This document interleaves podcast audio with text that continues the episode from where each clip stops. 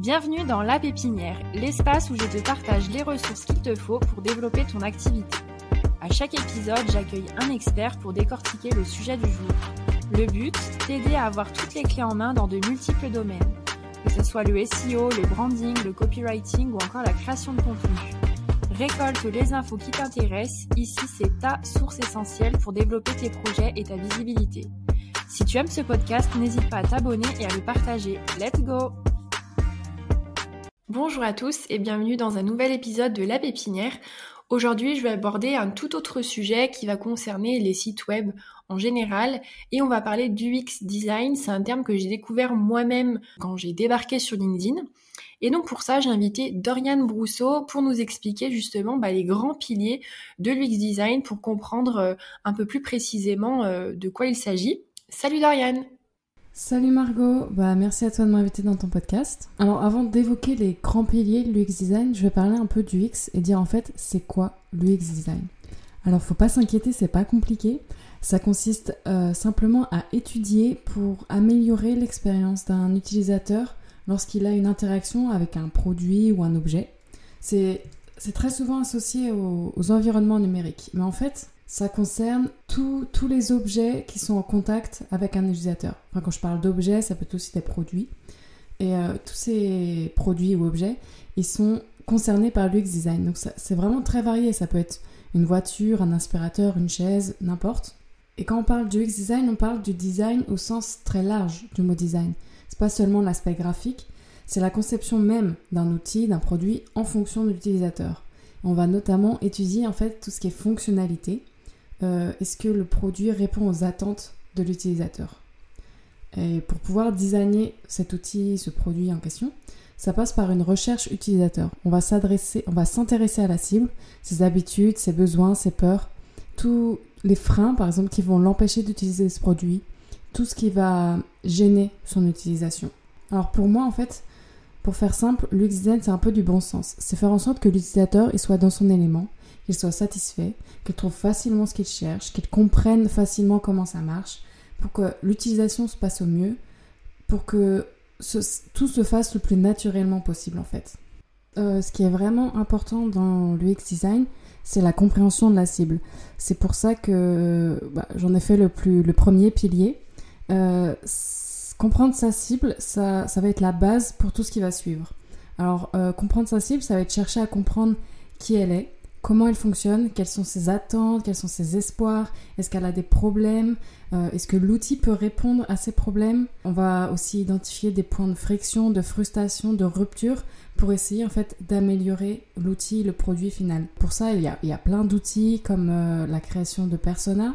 On va vraiment s'interroger sur euh, la cible, essayer d'identifier tous les éléments autour, autour de, de cette cible pour, pour avoir le plus d'informations possible. Euh, donc on va faire de la recherche avec des tests utilisateurs, on va pouvoir rencontrer la cible, ça peut être très intéressant. Si on a déjà un produit qui est en ligne, comme un, site web ou une application, on peut déjà analyser les, données qu'on a sur ça, sur euh, les utilisateurs, le parcours, et voir s'il y a déjà des points euh, bloquants qui ont pu être identifiés. Et donc justement pour ça, est-ce que tu as une méthode pour voir où sont justement ces blocages sur le site? Pour, euh, pour identifier les blocages, en fait, on peut, il y a plusieurs solutions. On peut faire, on peut commencer par faire euh, tester le produit à quelqu'un et on le regarde faire, on le regarde utiliser le produit. en fait, on va pouvoir identifier les éléments qui sont pas clairs pour lui. Est-ce qu'il y a des pages qu'il trouve pas? Est-ce qu'il y a des informations qu'il trouve pas? Et, euh, et, comme ça, on va étudier en fait son comportement quand il utilise le produit. Et pour faire ces tests, on peut créer en fait un petit scénario. C'est des tâches à faire que l'utilisateur va pouvoir faire et on va voir en fait comment il se débrouille pour réaliser ces tâches.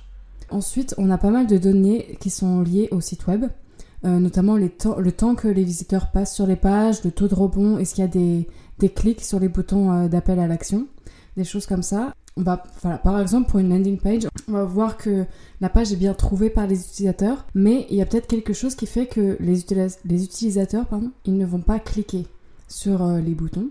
Ils vont pas en fait aller plus loin que cette page il ne passe pas à l'action. Donc après, en fait, on va pouvoir tester euh, des modifications sur la landing page et voir est-ce que ce taux de clic s'améliore ou non. Et on va aussi pouvoir voir en fait euh, un peu le parcours de l'utilisateur sur le site et, euh, voir s'il y a un blocage, est-ce qu'il quitte le site sans prévenir, un peu comme ça. il commence sa commande, il est dans le tunnel de commande, mais d'un coup il s'arrête, il s'en va et il passe pas la commande qu'il avait prévu de faire. Donc là on peut voir qu'il y a un blocage et on va essayer de chercher qu'est-ce qui a pu provoquer ce blocage?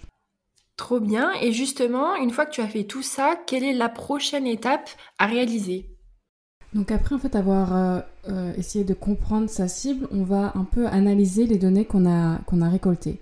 On va essayer de voir concrètement qu'est-ce qu'on peut faire, qu'est-ce qu'on peut mettre en place. Euh, c'est un peu comme définir la proposition de valeur du produit, de trouver les, voilà, les produits, les services qui sont vraiment utiles à la cible pour lui proposer de quelque chose de très pertinent. on va chercher à trouver des solutions pour répondre aux attentes, aux besoins, aux problèmes qu'on a identifié en fait précédemment. J'ai dit euh, que c'était après et précédemment, mais en fait ces, deux premiers éléments ne sont pas vraiment des étapes, elles sont un peu interdépendantes. On va trouver, euh, on va comprendre quelque chose sur la cible, on va un peu tout de suite pouvoir identifier, essayer d'interpréter et, euh, d'identifier les solutions à ce qu'on a pu comprendre sur notre cible. C'est pour ça que donc, en fait c'est deux étapes qui se font un peu en même temps. Donc une fois qu'on a vraiment compris les besoins et euh, passé à une étape d'interprétation, quelle va être justement bah, la prochaine étape et finalement euh, ce troisième pilier de l'UX Design? Oui, alors le troisième pilier, ça va être la conception de l'outil final. On a fait toutes nos recherches avant, on a trouvé les problèmes, on a essayé de comprendre notre cible, on a identifié des solutions à ces problèmes. Mais en fait, dans cette étape, il va falloir mettre en forme les solutions qu'on a pu trouver. C'est un peu la manière d'appliquer la théorie qu'on a trouvée précédemment. Concrètement, ça va se passer sur euh, des maquettes, on va faire des wireframes, du prototypage pour essayer en fait de, créer une hiérarchie, une, euh, organisation de, tout ce qu'on a trouvé. Ça ne concerne pas forcément que l'esthétique, mais c'est aussi où est-ce qu'on trouve les informations, euh, quelle information est plus importante qu'une autre, qu'est-ce qu'on doit mettre en avant, qu'est-ce qui est plus important pour l'utilisateur, qu'est-ce qu'il a envie de trouver en premier.